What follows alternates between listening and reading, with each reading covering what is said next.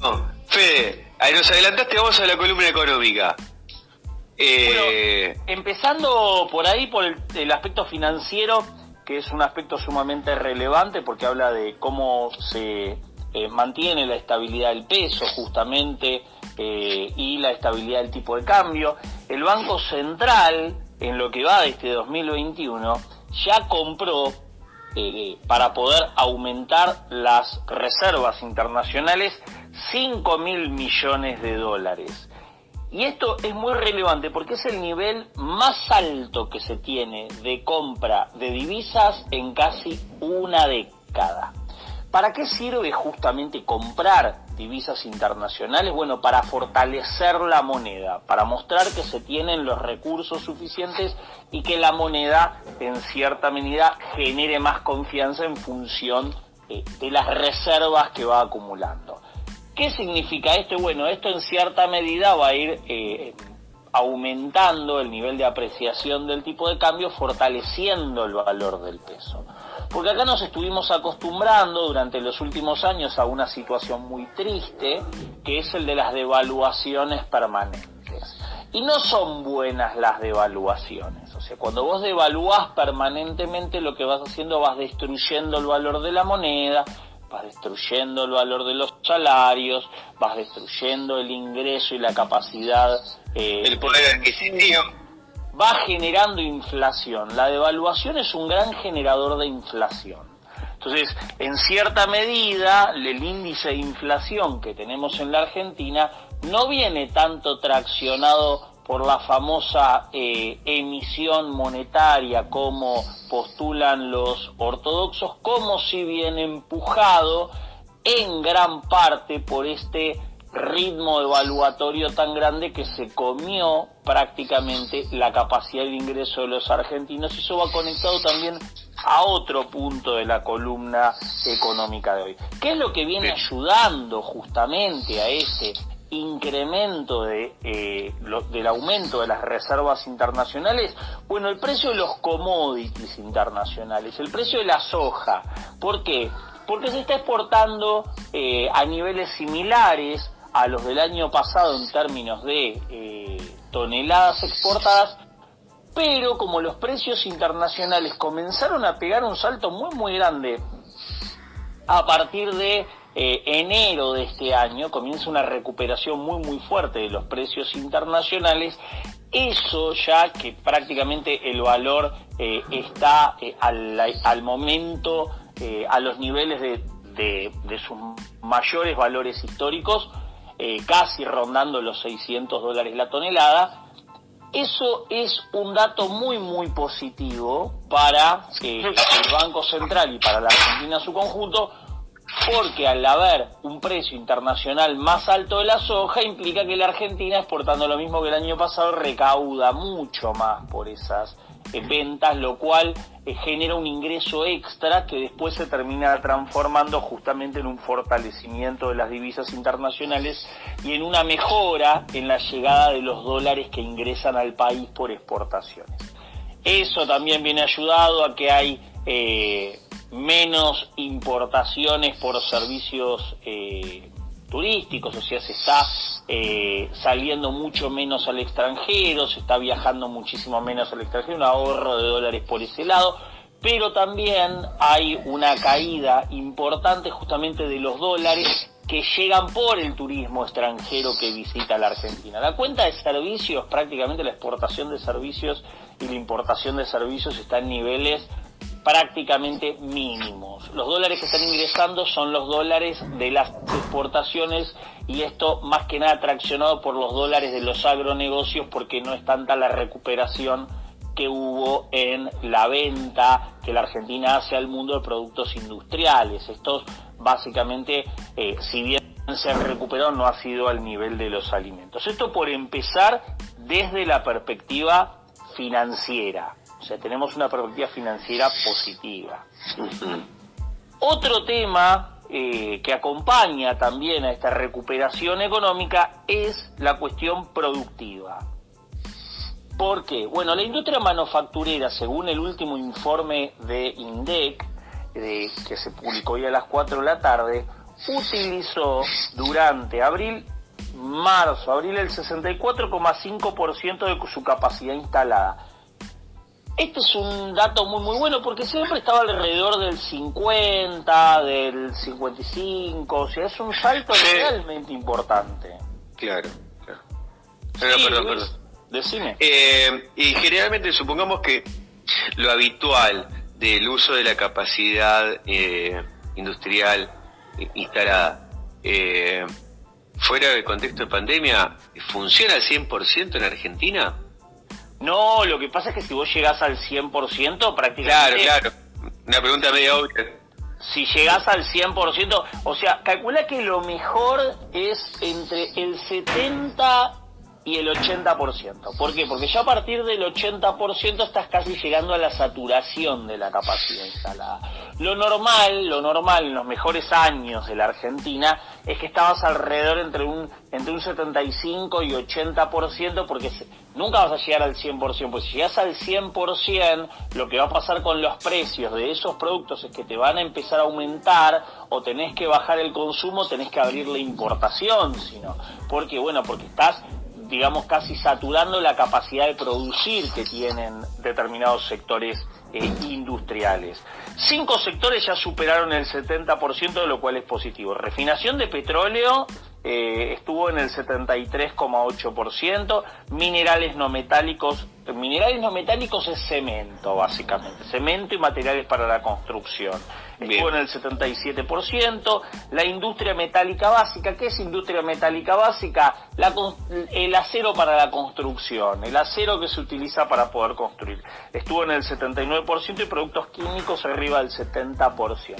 Datos positivos, bueno, la industria automotriz superó el 50% de uso de la capacidad instalada, lo cual es un dato muy bueno porque estuvo muy bajo el nivel de la industria eh, automotriz, que es una generadora de divisas, es una generadora de puestos de trabajo, es una generadora de inversión, es sumamente importante, así que después de pasarla tan mal, la industria automotriz comienza a mostrar eh, signos de recuperación.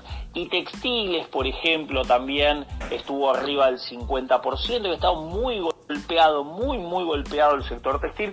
Así que hablando en términos de oferta, hablando en términos de producción, hablando en términos de manufactura, eh, realmente es un dato positivo. No lo podemos medir contra marzo del año pasado, porque medirlo contra marzo del año pasado es una picardía, contra marzo-abril del año pasado, como estábamos en el momento del lockdown pandémico más fuerte que podía haber, entonces no tiene mucho sentido medirlo cuánto creció contra marzo o contra abril del año pasado.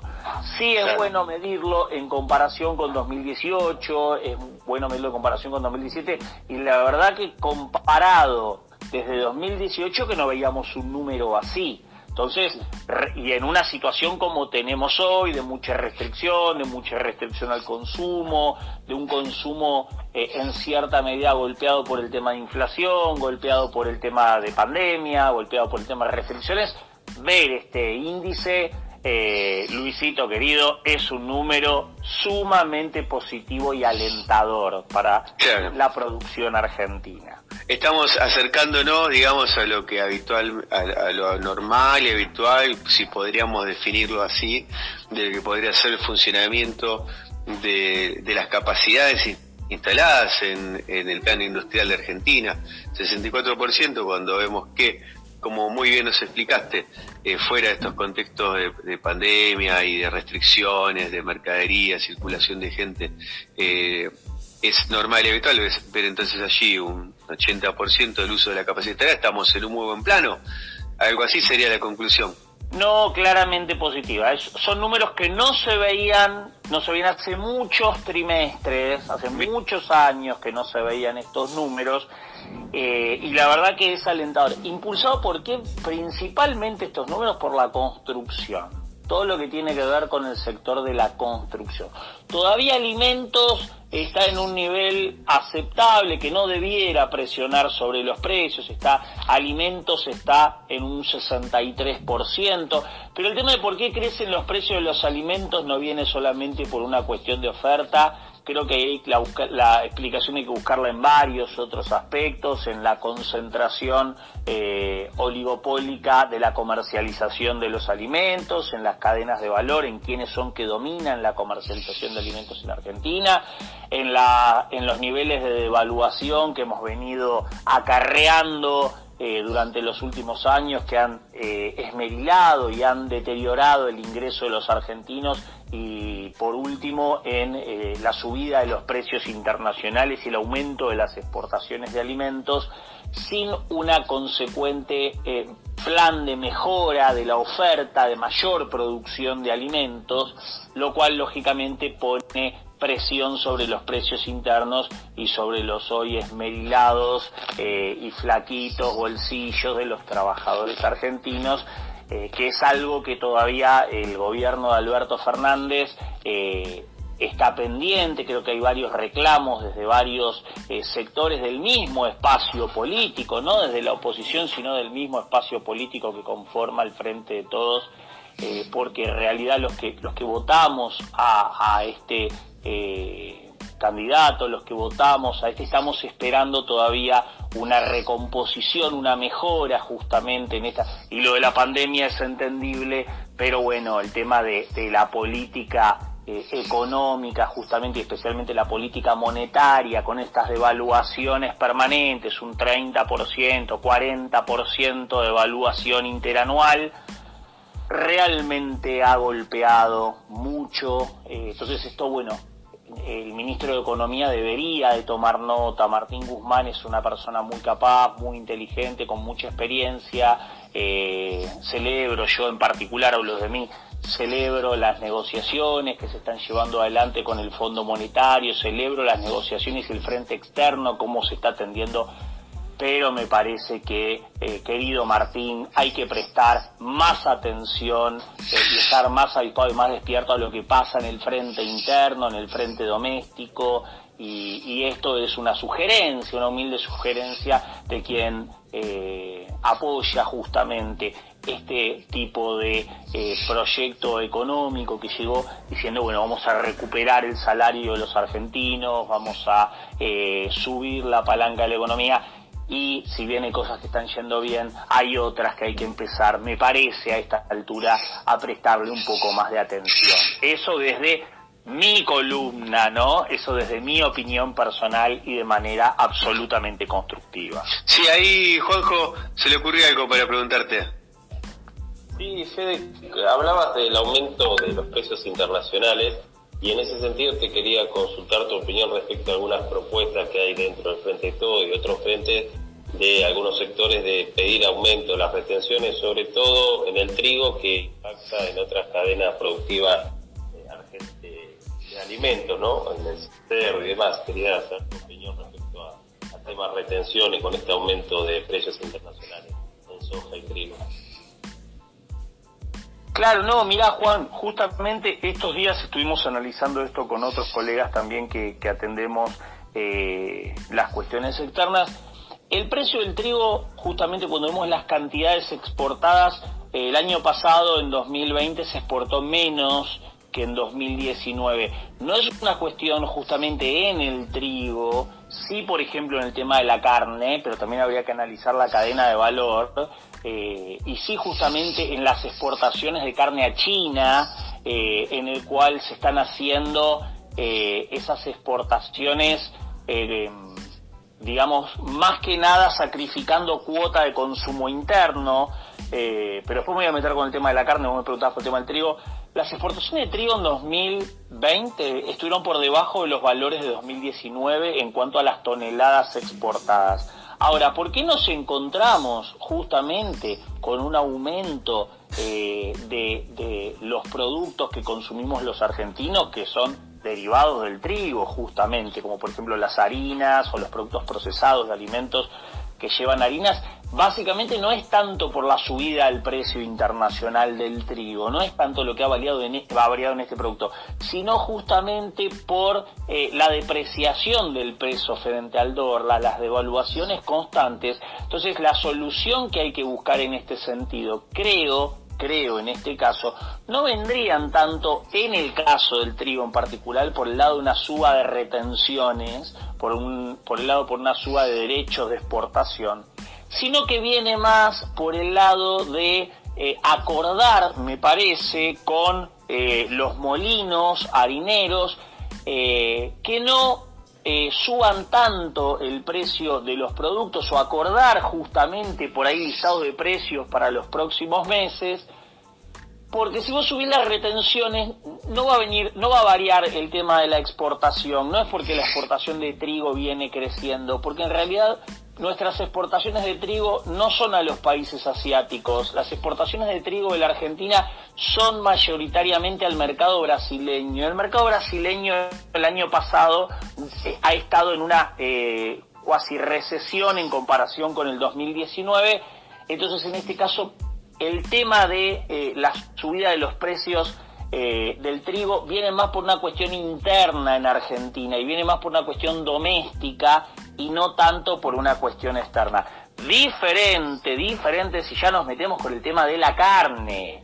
El tema de la carne, cuando vemos el crecimiento exponencial de las exportaciones argentinas a China, hoy China representa, para dar una idea más o menos, hoy China representa el 85% de eh, las exportaciones de carne argentina al mundo. Hoy China vendría a ser como, no sé, los años 20 eran eh, las exportaciones de carne a Inglaterra, para, para dar más o menos una idea. ¿Cómo ha crecido eso de manera exponencial?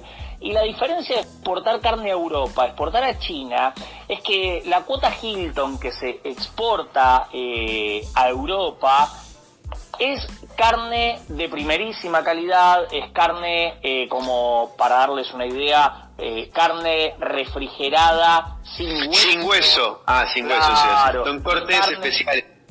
Son cortes especiales, es el pelleto, el lomo, el ojo de bife. En cambio, China está comprando justamente los cortes que los argentinos nos gusta comer, por ejemplo, que son los cortes con hueso. O sea, estamos hablando del costillar, estamos hablando de el cuarto trasero, entonces...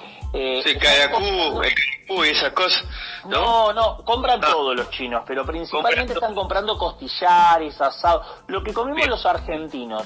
¿Y qué sucede? Vos te encontrás que creció un 85%, o sea, hoy China representa el 85%, pero creció eh, casi un 100%, 200% las exportaciones de carne en los últimos 10 años, creció a números exponenciales, unos números insostenibles, pero la cantidad de cabezas de ganado en los últimos 10 años pasó de 52 millones a 54 millones. ¿Y, qué significa esto? Bueno, que básicamente no se movió el stock ganadero en Argentina, prácticamente no se movió, pero la exportación creció a lo loco. Y la única forma de poder lograr eso es sacrificando el consumo interno de los argentinos. Entonces me parece que acá el tema de las retenciones o el tema de qué mecanismo también se va a utilizar, hay que tener en cuenta que hay que aplicarlo no tanto para, para el tema trigo, sí para el tema maíz, sí para el tema eh, carne, por ejemplo, eh, carne aviar, eh, carne bovina y principalmente para las exportaciones que se hacen a China. ¿Van a patalear los frigoríficos? Bueno, entonces sentémonos a hablar algo porque realmente lo que estamos haciendo los argentinos es deteriorar la calidad de alimentación, eh, deteriorar la capacidad de consumir proteínas, de alimentarnos, de nutrirnos por un negocio de los fríos. Yo quiero que la exportación crezca, imagínense, eh, mi rubro básicamente es eso. Ahora, lo que sí no quiero hacerlo es a costa del hambre de los argentinos o a costa de comer fideos y guiso y fideos guiseros. No, creo que algo, algo el gobierno de Alberto Fernández tiene que hacer en este sentido porque me parece que es una asignatura pendiente sumamente importante. Y las devaluaciones constantes que se vienen haciendo una tras de la otra todos los meses, 3%, 4%. Que recordemos que fue criticado por el mismo gobierno, que el mismo gobierno eh, definió eh, la devaluación como una máquina de crear pobreza, si después vemos que llevado eso al plano práctico, no, no es tan consecuente con sus manifestaciones verbales. Claro, entonces, ¿qué sucede? Acá, acá creo que lo que estamos acá no somos opositores, no hablamos de un lado de la oposición. No, con información. Con fuentes eh, debidamente, eh, es decir, que cualquiera pudiera consultar, si estamos las fuentes pertinentes para hacer el análisis objetivo. Lo que hay que tener en cuenta es que es un gobierno popular y que está apoyado por sectores populares y que está acompañado por sectores populares. Me encanta a mí Cristalina Georgieva, el Fondo Monetario, me encantan que negociemos el tema de la deuda, pero realmente si seguimos devaluando 40, 50% interanual y no acompañamos con los salarios y hay una poderosa pérdida de poder adquisitivo del 15-20% del salario de los argentinos, medidos en términos de dólares, eh, todos los años pasa eso y bueno, ya no es no es que van a comprar dólares, el lujo va a terminar siendo comprándote, comprar poder comprarte un kilo de asado y no es eso me parece lo que nosotros apoyamos o buscamos de un gobierno popular. Fede, siguen corriendo minutos a esta velocidad. Eh, nos habías comentado este tema del costo de vida, que creo que va de la mano un poco del análisis que estamos charlando. Redondeamos ahí y vamos a la columna de Juanjo. ¿Te parece? Perfecto, sí, sí, por supuesto.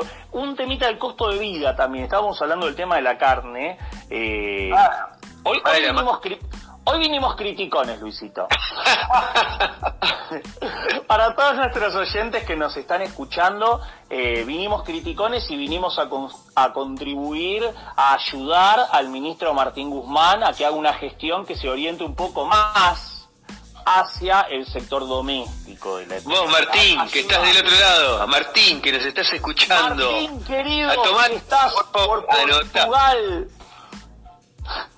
Que andan por Portugal, viste, andan por Portugal y por el mundo en el tango 01. Les mandamos un fuerte abrazo queremos que salgan esas negociaciones, pero prestemos un poco más de atención a la... Que tomen, que tomen nota, que tomen nota. Bien, vamos. Tomen nota de, de unos compañeros que se lo están diciendo. El tema es el alquiler justamente de ¿Qué pasó? Pues en una ley de alquileres, me acuerdo hace un tiempo... ley 27, ley 27.551, ¿sí? Luisito, vos que sos abogado, instruinos un poco, si te acordás de cuáles eran los principales lineamientos de esa ley. Bueno, los principales lineamientos, en, primer lugar, extendían los plazos mínimos, ¿sí? La antigua ley eh, eh, edictaba, prescribía plazo mínimo dos años, para la vivienda, ¿sí? Eh, para la vivienda de uso familiar y tres años de mínimo para la para los alquileres de uso comercial.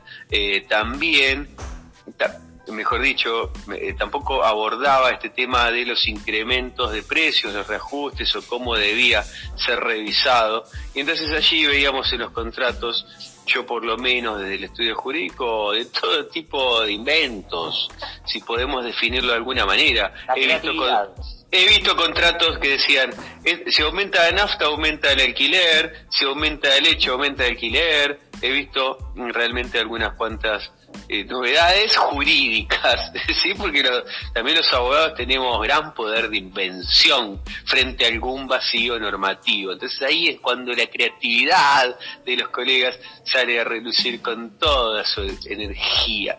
Eh, pero bueno, esta ley viene eh, como vos dijiste, fue anunciada de alguna manera con bombos y platillos y también este, entre renglones, eh, como contextualizada como que venía a empoderar quizá a los inquilinos, porque extendía los plazos mínimos para alquilar. Hoy los plazos mínimos para un contrato de alquiler son tres años, tanto para vivienda familiar como para eh, de uso comercial.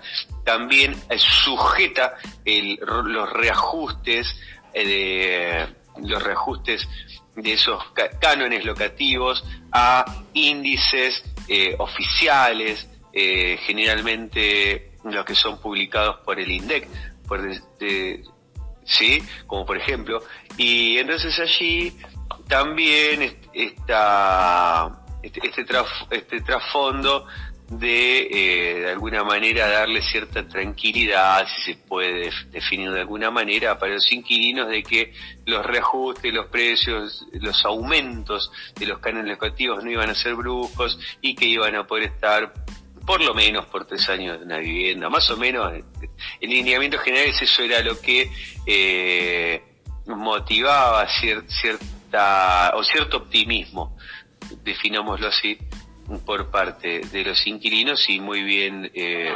publicitado por parte del gobierno alargándose esto como un logro. ¿sí? Eh, contanos, Fede, entonces, ¿qué resultado nos trajo? Porque nos adelantaste que no trajo un escenario, un, un, resultado inmediato como tan optimismo como lo, se lo había postulado. Y rápido claro, exactamente, exactamente, bueno. De Juanjo, sí. Eh, el Centro de Estudios Escalabrini Ortiz, que dirige Andrés Aciaín, quien es profesor de la Universidad de Buenos Aires, economista y docente de la Universidad Nacional de Avellaneda, colega mío en la carrera de economía de esta universidad, eh, justamente sacaron un informe sobre la evolución de los costos de los alquileres eh, durante este año y un dato importante para tener en cuenta que, que va directo al grano es que alquilar un, monoambiente, ¿no? Un ambiente. estamos hablando de, de, no sé cuánto serán, 20 metros cuadrados, 5 por 4 en Capital Sí, sin dormitorio, sin dormitorio. Un cuadradito con un paño. Un cuadradito con un paño. Bueno, aumentó casi el 50% interanual. O sea, como, claro, como mínimo un 50% interanual. Y hoy el salario mínimo vital y móvil, que está alrededor de los 24 mil pesos, quedó por debajo de los 26 mil pesos del valor de un alquiler. O sea, no se llega a cubrir con el salario que cobra un argentino. ¿Y qué hacemos, ¿Qué se hace ahí? Qué raro. ¿Qué hace frente a esos escenarios? Bueno, en este caso, en este caso creo que bueno, teléfono, desde, teléfono. Desde una de Estado, desde una política de Estado, cuando ves que le erraste tanto. Y bueno, principalmente es hacer una política de Estado. O sea, en esto nosotros miramos los números, ¿no? O sea, nosotros, al igual que Andrés Aciaín, al igual que el Centro de Estudios Escalabrini Ortiz, nosotros miramos los números y decimos, eh, no es nuestra labor eh, proponer las políticas públicas en este caso, porque si no, directamente, bueno, me voy al Ministerio de Economía, nos vamos con vos, con Juan y todo, y armamos la política pública. Lo que sí reflejamos es una realidad en la cual estamos los argentinos sumamente preocupados porque, bueno, porque en realidad hay una suerte de vacío, me parece, en este caso, en el cual, eh, bueno, viví como puedas. O sea, viví arreglar como puedas. Sálvese quien pueda. quien pueda. Si podés pagar un departamento, no estamos hablando de que la calidad de vida está deteriorada, sino que además de esto, como bien lo planteó hace unos días cuando vino Luis Delía, y yo le pregunté, ¿se acuerdan? Le pregunté, ¿cómo ves la cuestión social, Luis? Y Luis Delía prácticamente prácticamente casi se me explota el teléfono en ese momento por lo que me dijo, ¿se acuerdan, no? ¿Qué cuestión social me dijo? Con 40%, 50% de pobreza, con eh, un subempleo con esto, con un salario mínimo tan bajo. Bueno, lo que estamos diciendo acá es que en este caso están habiendo problemas y esto es lo que nos, nos encantan, las reservas en el Banco Central, el dólar blue, eh, el dólar bolsa, el dólar link, el negocio inmobiliario bárbaro.